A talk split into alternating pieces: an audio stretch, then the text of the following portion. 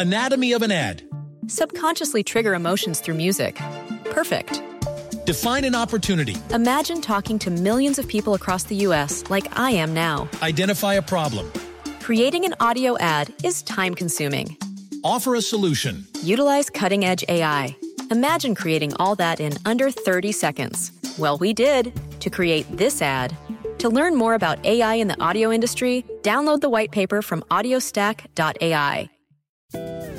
Market Minds, un espacio para compartir tendencias de marketing, comunicación, medios digitales y distribución de contenidos.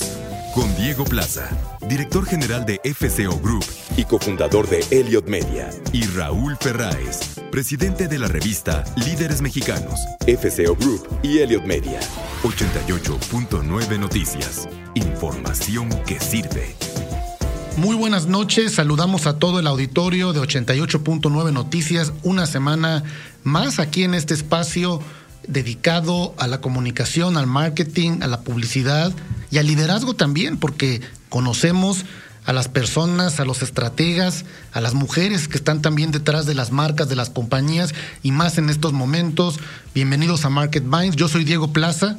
Yo soy Raúl Ferráez. Les damos la bienvenida a este eh, programa que hemos dedicado a la industria del turismo y de la hospitalidad, que bueno, eh, está por demás decir que la pandemia pues ha golpeado de manera muy importante y que comienzan los primeros momentos de reactivación, las primeras estrategias, pero pues no se ve claro. Y de ello vamos a hablar eh, en nuestra mesa de debate como cada noche con Claudio Flores Tomás, vicepresidente y socio de Lexia, y Sebastián Patrón, director ejecutivo de Advertising Week, con un análisis muy puntual justamente de cuál debe ser justamente la reinvención que obliga a los mercadólogos eh, frente a los momentos que vive la industria del turismo. Y bueno, tenemos un invitado eh, eh, muy importante, alguien que admiramos muchísimo en líderes, en, en, FCO y que tenemos Raúl y yo el gusto de conocerlo desde hace muchos años.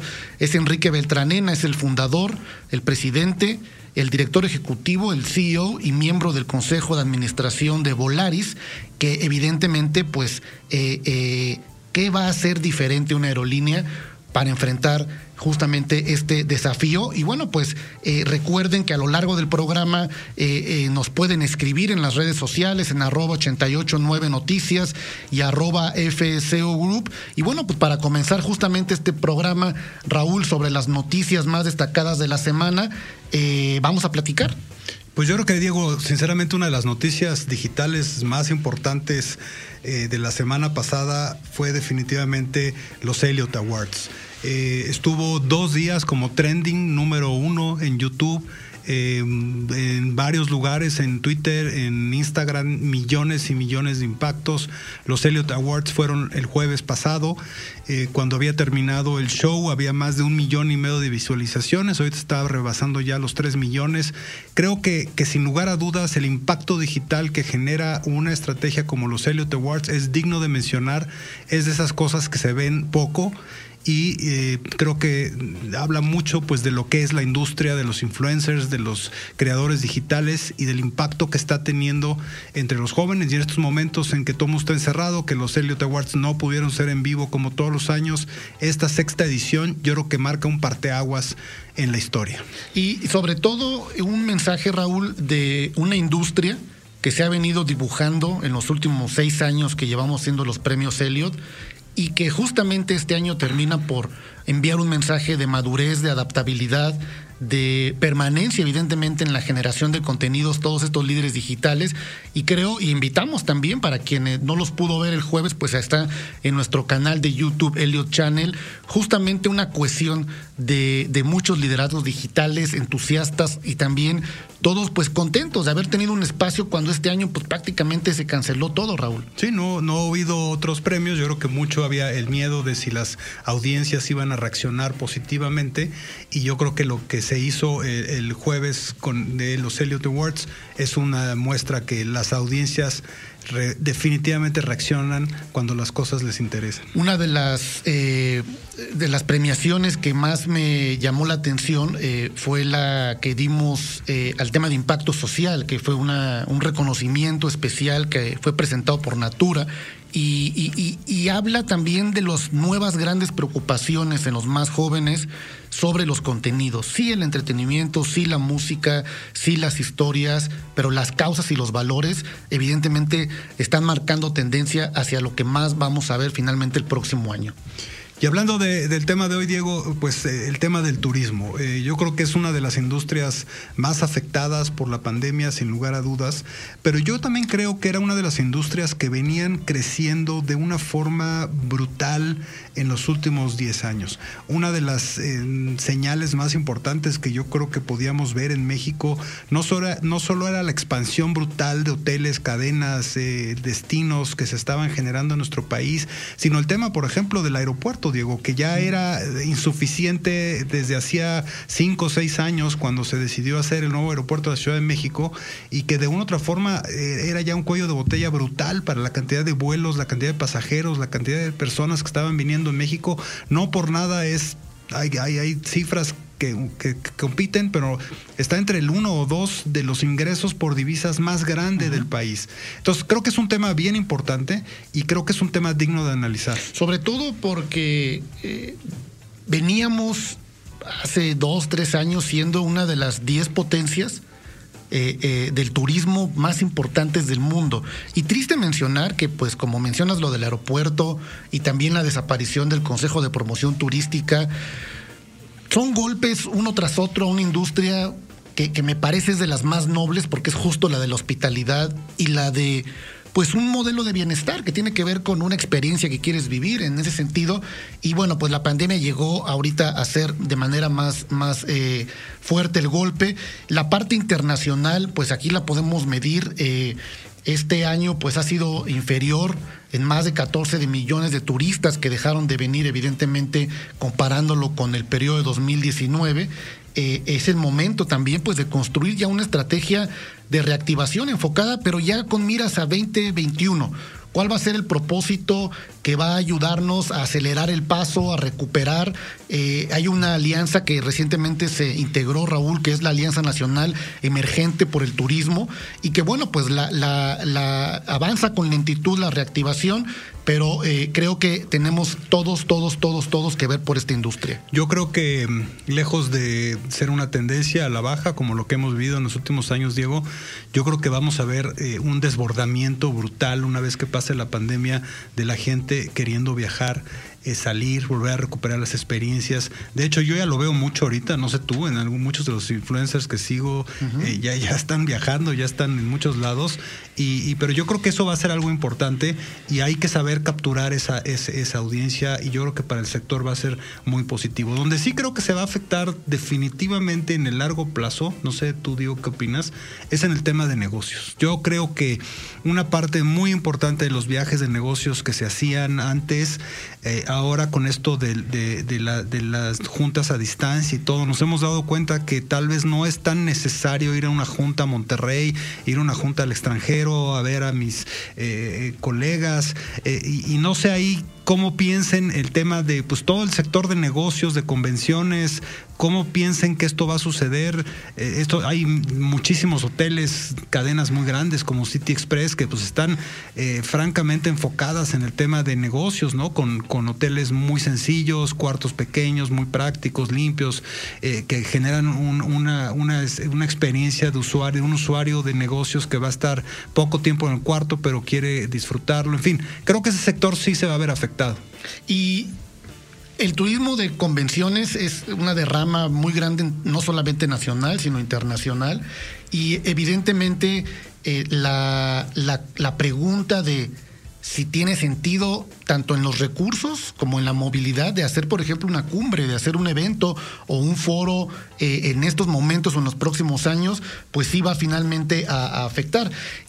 El, turismo doméstico va a ser el primero que va a comenzar a reactivarse y lo que llaman el turismo carretero, ¿no? Evidentemente, ante el miedo de subirte a un avión todavía, eh, el hecho de poder comenzar a, movilizarte, pues habla justamente de lo que por lo menos de, julio y agosto para acá los destinos, por ejemplo, como Ciudad de México, Acapulco, Guadalajara, Cancún, Puebla, Monterrey, Veracruz, son justamente los que están encabezando en este momento eh, la mayor reactivación.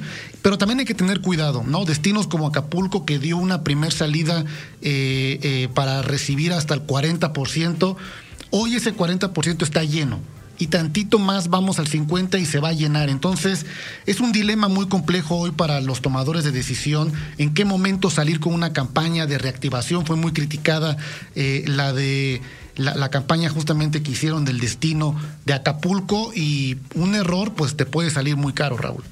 Ahora, ahí el tema de, del marketing y de cómo reactivar la industria, digo, creo que tiene que tener dos eh, factores fundamentales uno, responsabilidad, ¿no? Y, cuidado. O sea, ¿cómo, ¿cómo logras que la experiencia del usuario sea lo más cuidada posible y lo menos riesgosa posible? Y cómo yo creo que las empresas que generen un protocolo de seguridad que sea efectivo y confiable, también le van a dar confianza a las personas de ir a sus, a sus lugares, ¿no? Yo creo que eso va a ser fundamental, porque esto de, la, de la pandemia, aunque pase, yo creo que siempre el tema ya de la, de la seguridad higiénica, de, la higiene y de la seguridad en términos de, la salud, es algo que sí se va a quedar a, largo plazo. Yo creo que el tema justo que mencionas de la bioseguridad, eh, es corresponsabilidad de todos, ¿no? Y creo que al final del día va a ser la única manera, no solo en el turismo, en, ir al supermercado o en ir a un restaurante, en que no regresemos justamente a, un semáforo rojo. Y bueno, es algo de lo que va a ser importante que nos cuente Enrique Beltranena, el CEO de Volaris, que vamos a entrevistar esta noche, cómo está manejando una aerolínea un protocolo justamente de, bioseguridad. Y, por ejemplo, destacando una noticia que también eh, veía con Didi, ¿no? que también pues la movilidad dentro de las ciudades es parte hasta cierto punto de la derrama turística o del día a día los mecanismos de, sanitización, de protección que también que debe tener la movilidad terrestre. Creo que todas las compañías ya va a ser algo totalmente normal tener integrados estos mecanismos, Raúl. Exacto. Y bueno, pues eh, finalmente el tema digital, el tema de la influencia digital, hay que acordarnos que, que aquí los eh, travel bloggers van a jugar un papel fundamental en generar esa confianza en la audiencia de que ya se puede viajar, qué tipo de... Acuérdense que el, el 90% de la gente confía muchísimo más en la opinión de un amigo, de un pariente, de un travel blogger que un simple anuncio comercial. Entonces eso yo creo que va a ser fundamental en cómo vuelve a, rebobinar la industria turística todos estos mensajes de seguridad, de diversión, de placer, de generar experiencias y que lleven a las personas a finalmente salir. Obviamente los precios son importantes y ahí están pues los nuevos jugadores en el tema del booking, ¿no? Como OneBook, como Expedia, como muchos de los que están ahí y que son los que los que compiten en, los precios, pero creo que al final del día la seguridad y la experiencia de la gente va a ser lo importante. Si bien dicen que eh, una imagen habla más que mil palabras y mucho del marketing del turismo pues siempre ha sido con lo impresionante que pueden ser las imágenes del mismo destino, de las playas, y que dices, yo quiero ir allá. Creo que hoy esto que mencionas, Raúl, del, del, contenido y de la recomendación user to user que el influence marketing puede generar, pues va más allá de una imagen y tiene que ver con la narrativa justamente de una experiencia que, esté ligada a un content to commerce, que tú puedas ver eh, eh, el video eh, y que puedas atender justamente la recomendación de dónde hospedarte, de ese tour operador. Creo que en la influencia digital vamos a ver justamente la salida frente también a realidades presupuestales donde pues ya, ya, ya te cuestionas más si ir a una feria internacional de turismo es un mecanismo, si tener billboards también en los principales aeropuertos del mundo. evidentemente cuando la gente está teniendo sus ojos hoy en su teléfono, en su dispositivo móvil, ahí es donde se debe centrar la conversación. Nosotros hemos iniciado un esfuerzo muy importante de una de nuestras agencias en FCO que se llama Horizonte México y que justamente está enfocado al diseño de estrategias de reactivación eh, para los destinos, eh, para las empresas, para los gobiernos, totalmente eh, apuntalado de la influencia digital y la generación de contenidos de recomendación.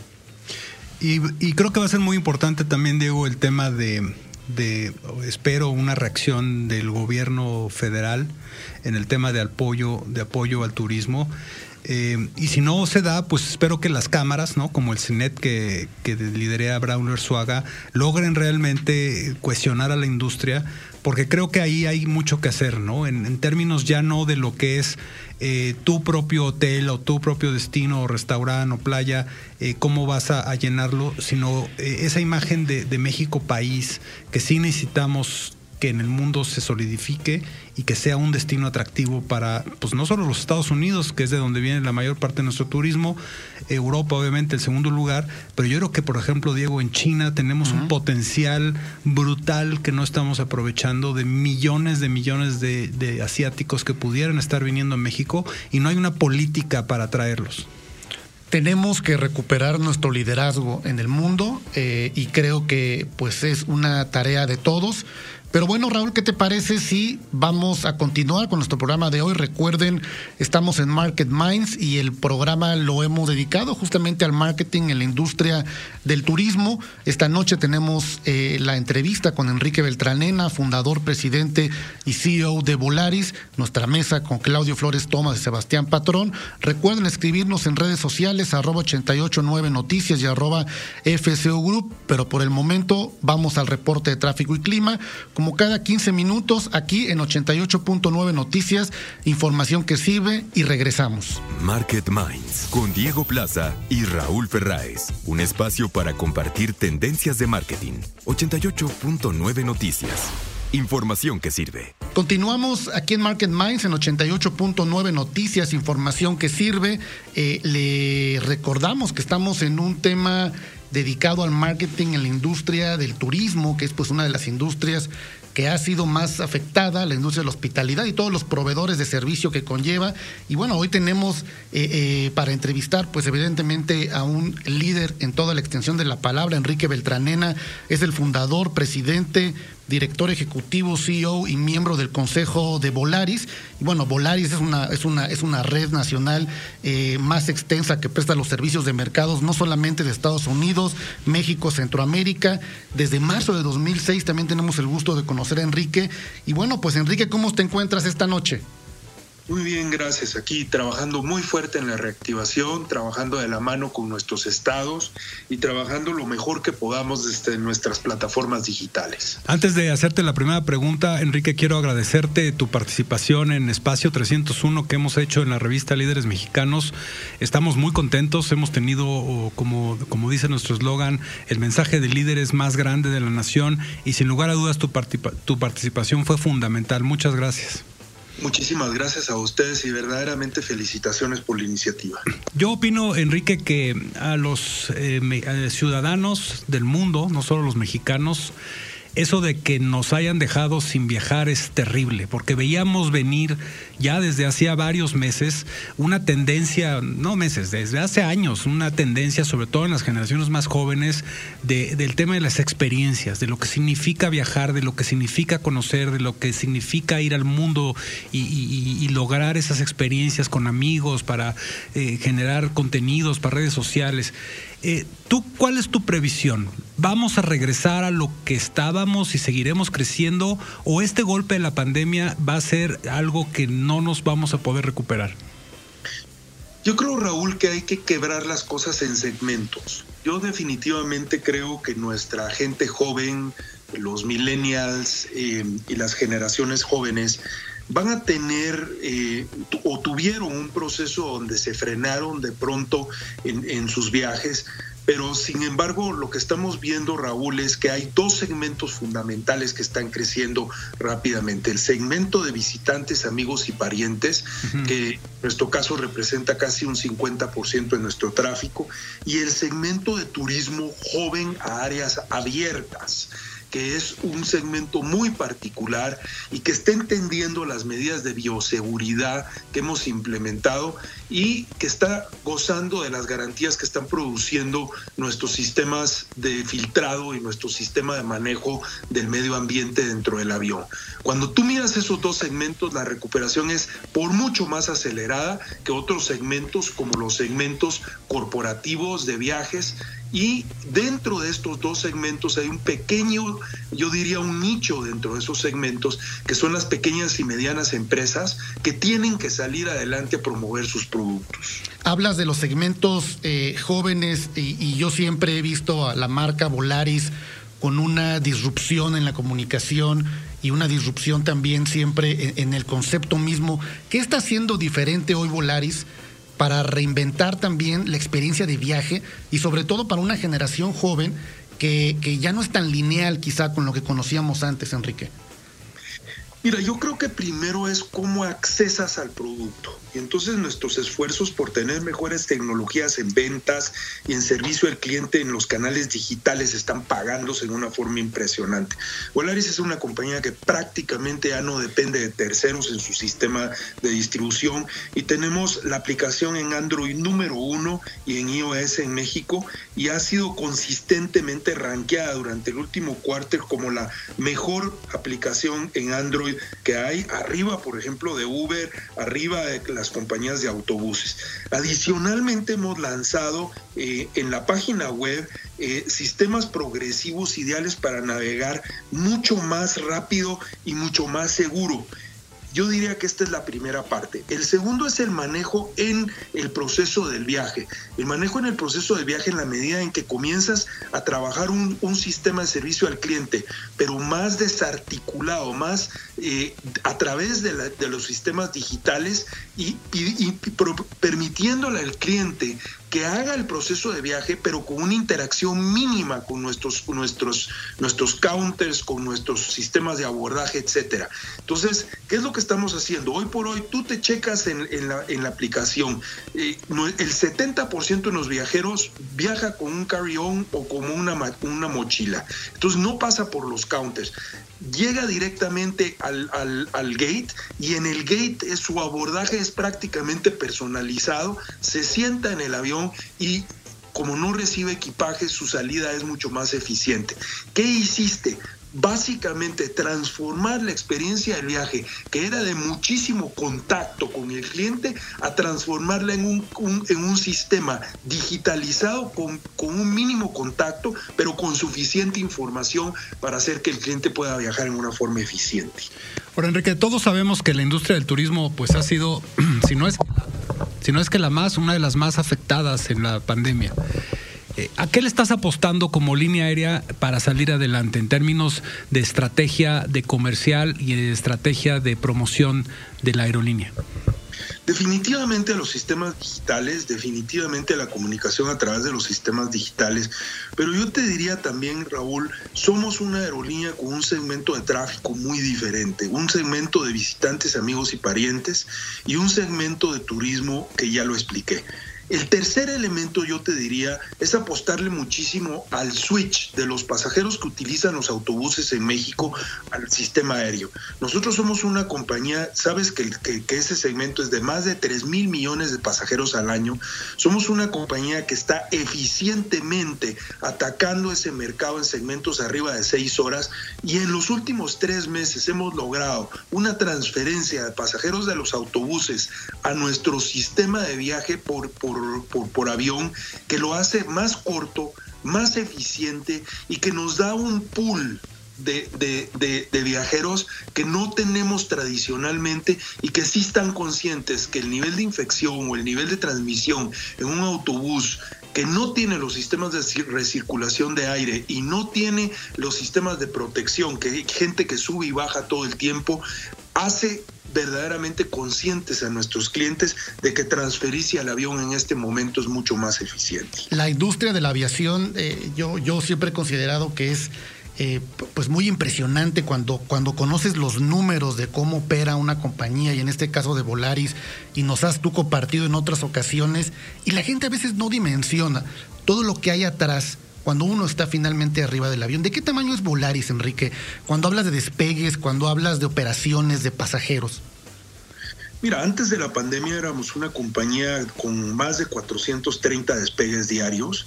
Ahorita estamos alrededor de los 340 despegues diarios.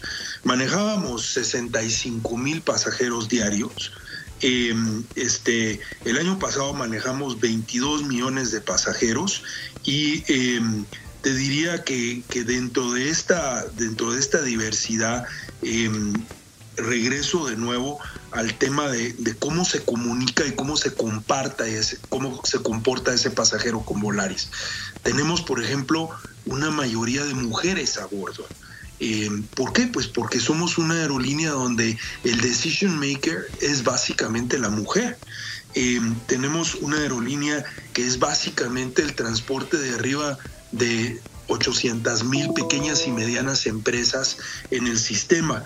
Em, tenemos una aerolínea donde te comunicas principalmente eh, por los medios digitales eh, nuestra transacción es 99.8% a través de tarjetas de crédito y, sin embargo con, el segmento que manejamos eh, tenemos un, manejo de esa tecnología a través de sus mismos visitantes. Enrique, te queremos hacer una última pregunta porque definitivamente hay algo eh, en, la parte también de liderazgo que es importante compartir con quienes nos escuchan. Eh, gran parte del público que, que está esta noche escuchándonos toma decisiones de grandes compañías, toma decisiones de empresas, son emprendedores, son estudiantes.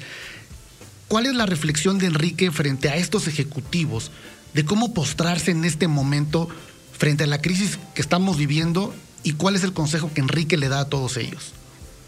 Mira, yo, he trabajado estos meses en base a siete principios muy importantes. El primero es una adaptabilidad. Yo creo que uno como director de una empresa en este momento tiene que tener una genuina comprensión de las situaciones de cada uno de sus miembros y darles flexibilidad en los horarios, confianza a la hora de trazar los límites que resguardan la vida en familia y una medición y negociación de las cargas laborales ajustado en metas. El segundo principio es reuniones efectivas. Nunca ha sido más importante tener sesiones de trabajo breves y puntuales, ya sean virtuales o presenciales, y moderar muchísimo el número de participantes y la duración en las reuniones. Ser muy versátil yo diría, equilibrado en la designación de roles para promover un sentido de pertenencia y atender las prioridades a los cambios urgentes. Nunca antes habíamos tenido una necesidad verdaderamente de atacar las cosas en una forma eficiente. Y entonces aquí los ejecutivos deben de tener autogestión, proactividad y fluidez. En el liderazgo yo te diría, hoy más que nunca liderar, eh, liderar con confianza y en los resultados, desplazando la supervisión constante y moviéndonos a una dirección remota con jefes abiertos a recibir retroalimentación. Ser cohesivos en este momento, ser simples y tener una, una cooperación dentro de los líderes como catalizadores de un ambiente colaborativo y, y con personas realmente comprometidas en el equipo.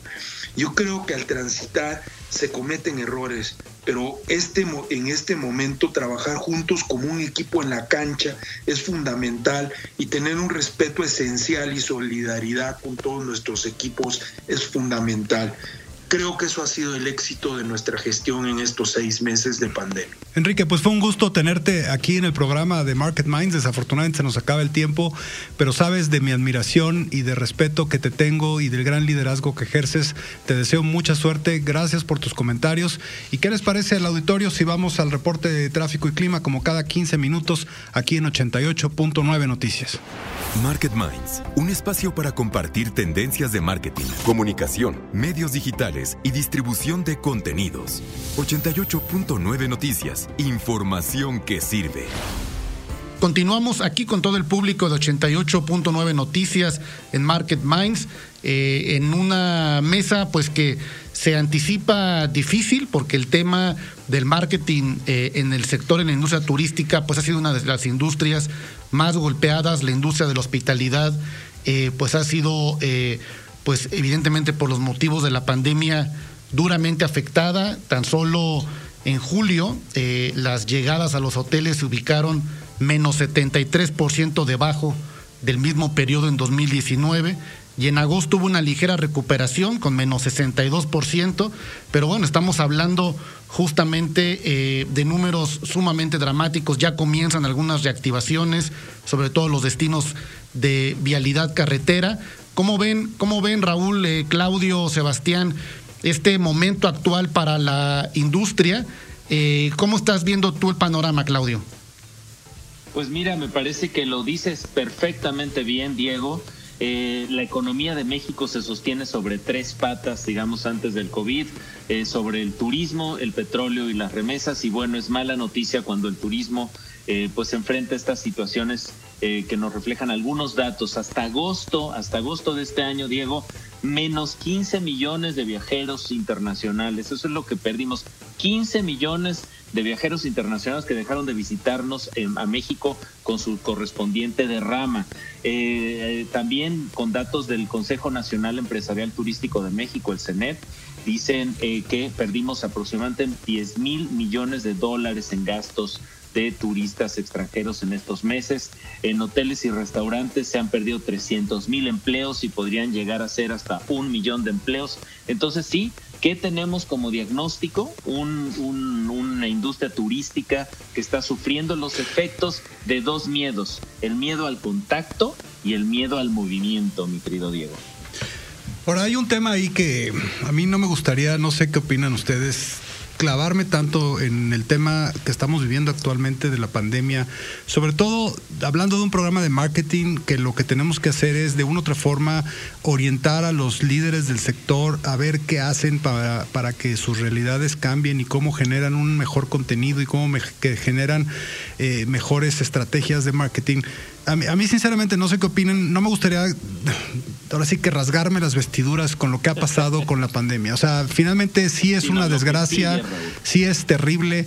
Todas las industrias de una, de mayor o menor medida han sufrido esta, este embate que, que, que ahorita pues no se ve cuándo vaya a terminar pero yo creo que, que, veníamos viendo, no sé, Sebastián, Diego, ¿qué opinan? Veníamos viendo un tema de, de, los, sobre todo las nuevas generaciones, en el tema de la experiencia, de los viajes, en la que la mayoría de las audiencias preferían viajar que comprarse un auto, preferían tener una experiencia, ir a una playa que tener una casa. Eh, y eso yo creo que es algo que finalmente va a regresar. Ojalá regrese pronto, pero ¿tiene que regresar o qué opinan?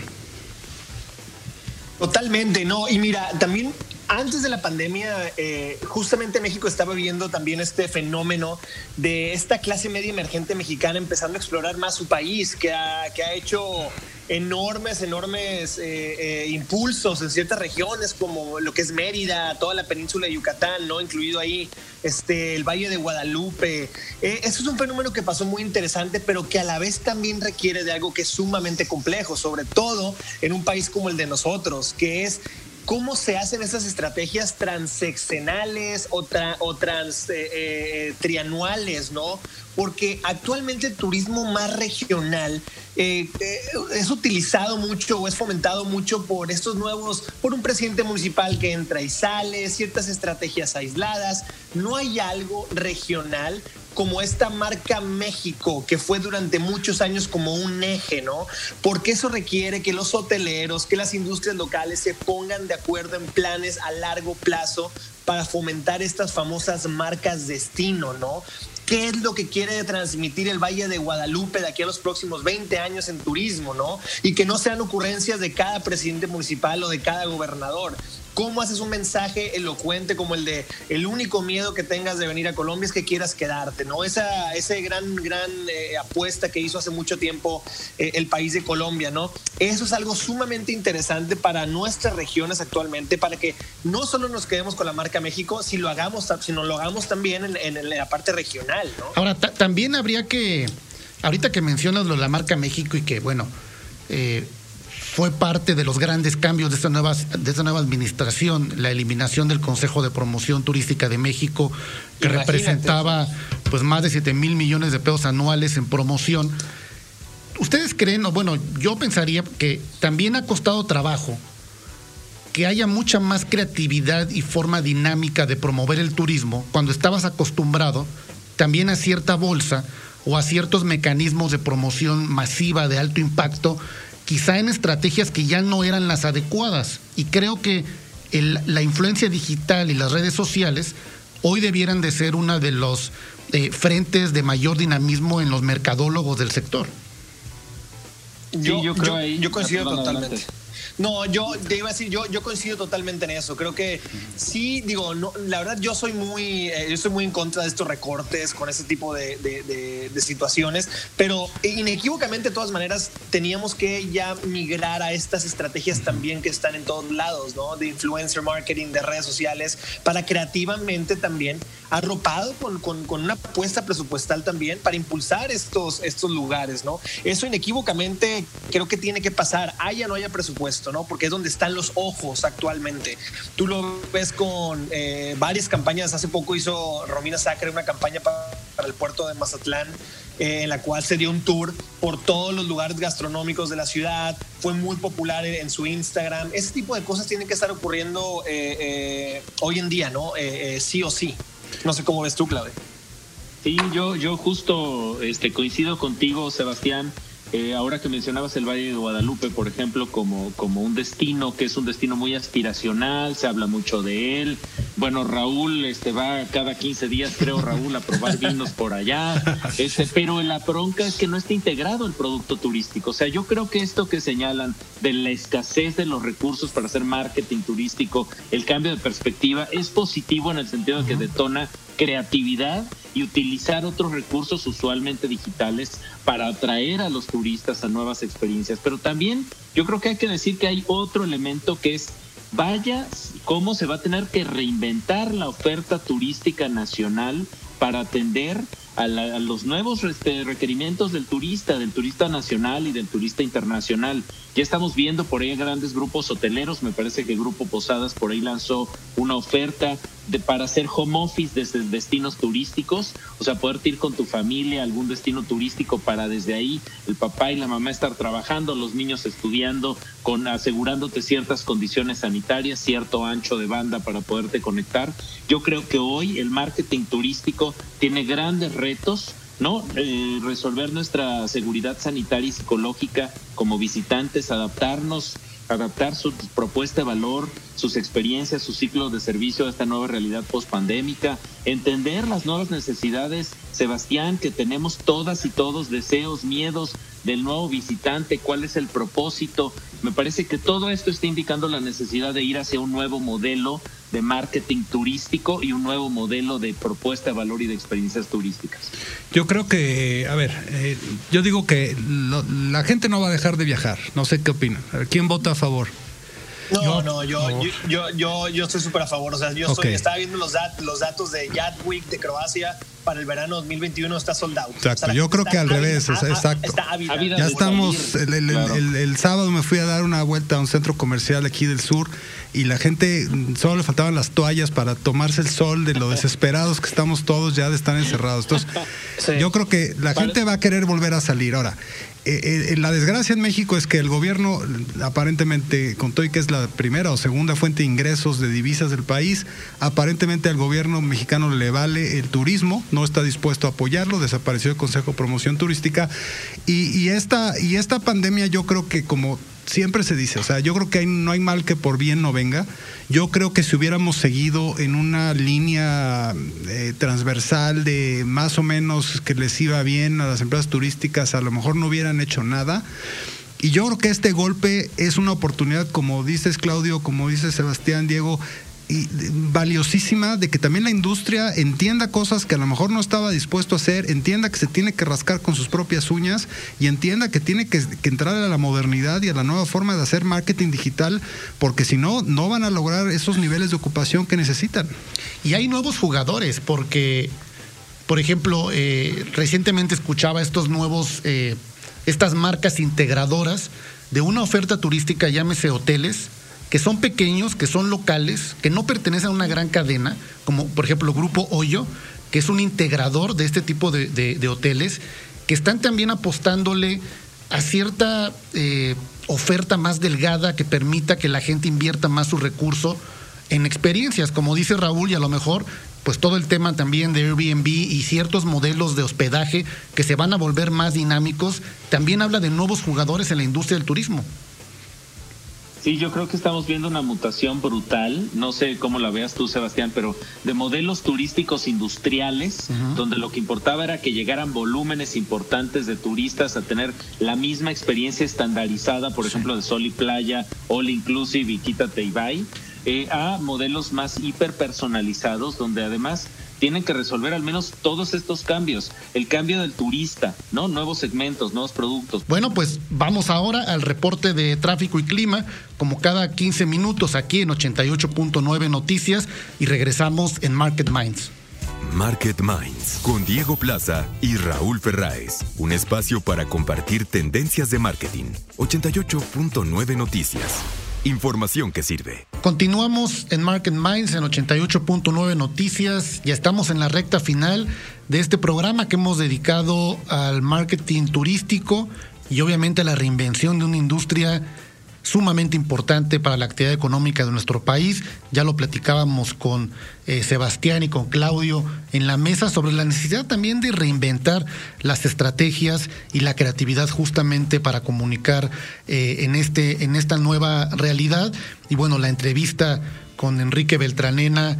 Siempre es exquisito, Raúl, hablar con él, un líder verdaderamente eh, muy potente, muy visionario, con una gran eh, eh, presencia y, siempre echado para adelante. Estos consejos que nos dio al público sobre también cómo como ejecutivos postrarnos frente a este momento me parece que no tiene desperdicio y que también pues invitamos a la gente a que pueda tomar parte de estas notas en nuestras redes sociales en arroba 889 noticias y en arroba FCO Group. Y bueno Raúl pues llegó a, a su término, por lo menos este año, eh, Espacio 301, el mensaje de líderes más grande de la nación, un proyecto que nació justamente en el contexto de, de la adversidad, de una comida anual de los 300 líderes más influyentes de México que no pudimos hacer este año y que no buscábamos sustituir, pero sí construimos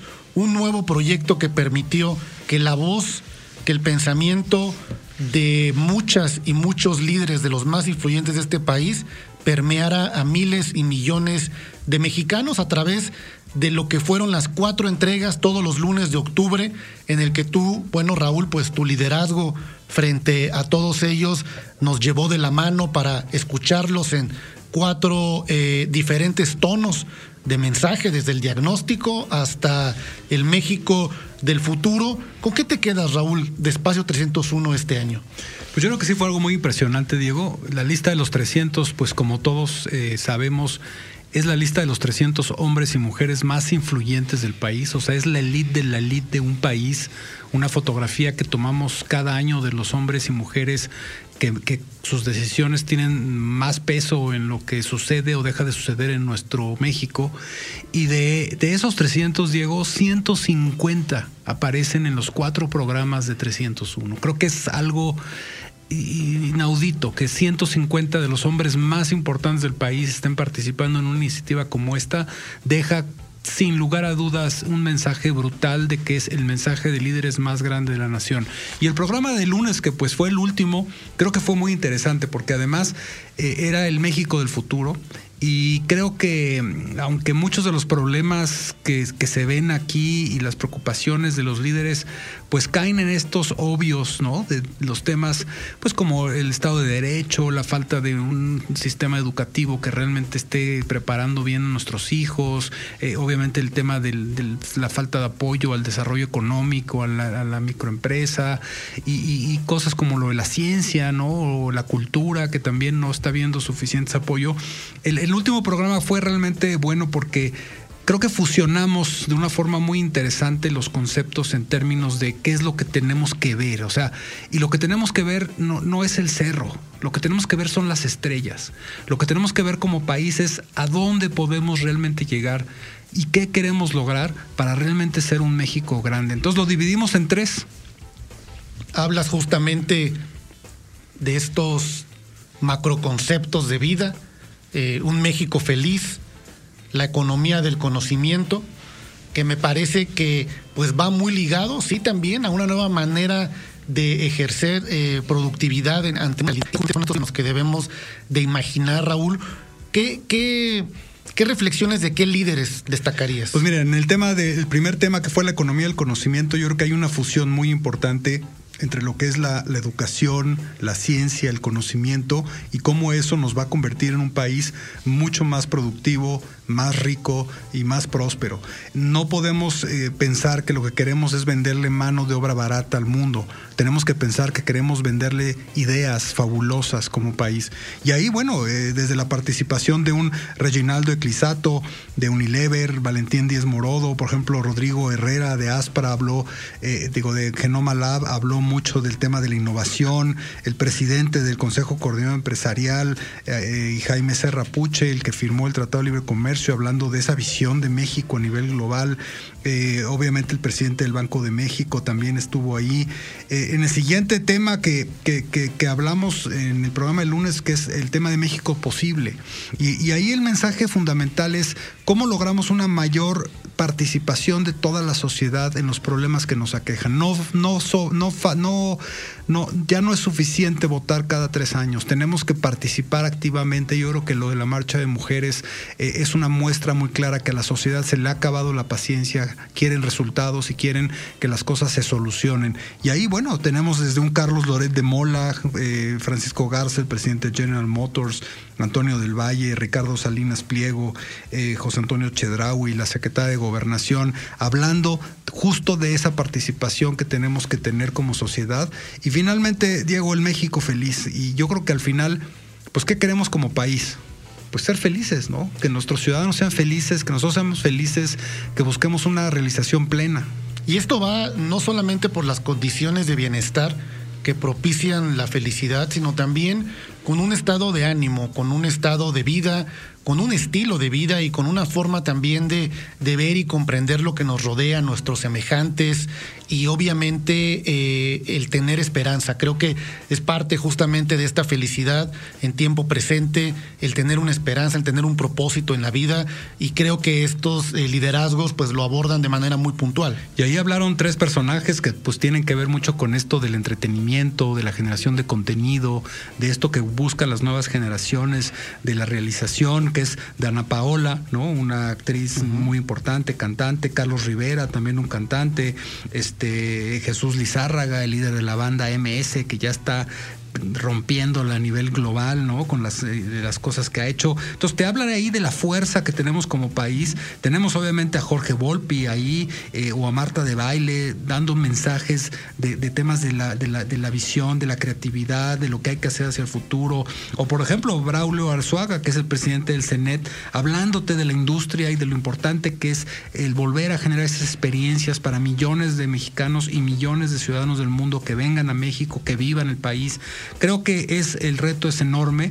Creo que este mensaje 301, Diego, fue algo realmente muy impresionante. Nunca me imaginé que lo pudiéramos lograr en esta dimensión y me siento muy, muy orgulloso de todo el equipo. Y sobre todo eh, en, en un periodo de tiempo, pues corto, reaccionar de manera eh, pues muy puntual, también adaptados a la tecnología y creo que es una clara muestra justamente de la nueva forma de cómo hacer las cosas de manera eficiente. Y bueno, invitamos a todos quienes nos escuchan que vayan al canal de YouTube de Líderes Mexicanos, justamente donde van a encontrar los cuatro, las cuatro entregas de los cuatro capítulos de los cuatro lunes de octubre para que vayan a recordar y a tomar también lo mejor de cada uno de ellos para su propio aprendizaje y para sus propios proyectos. Pero ha llegado el momento de decir adiós, Raúl, eh, recordar obviamente a todo nuestro público que nos encontramos aquí. Las citas son todos los miércoles a las 9.30 de la noche en 88.9 Noticias y que también pueden encontrar este y todos los programas anteriores en iHeartRadio, en podcast, para que revivan justamente nuestras conversaciones. No olviden utilizar el hashtag Market Minds Radio, evidentemente, para continuar la conversación. Y bueno, pues los esperamos la próxima semana con un entrevistado que además es sumamente oportuno, ¿no? En términos de lo que hoy es nuestro presente, que es el uso de las plataformas tecnológicas como Zoom, vamos a tener entrevistado a Derek Pando, que es el director de marketing internacional y socios de Zoom. Y bueno, que hay detrás de esta compañía que hoy todos usamos, que nos ha permitido continuar también en esta, eh, en esta vida totalmente remota. Y bueno, despedimos así este programa. Yo soy Diego Plaza, director general de FSU Group y cofundador de Elliot Media. Y yo soy Raúl Ferraes. Nos vemos la próxima semana. Market Minds, un espacio para compartir tendencias de marketing, comunicación, medios digitales y distribución de contenidos. 88.9 Noticias, información que sirve.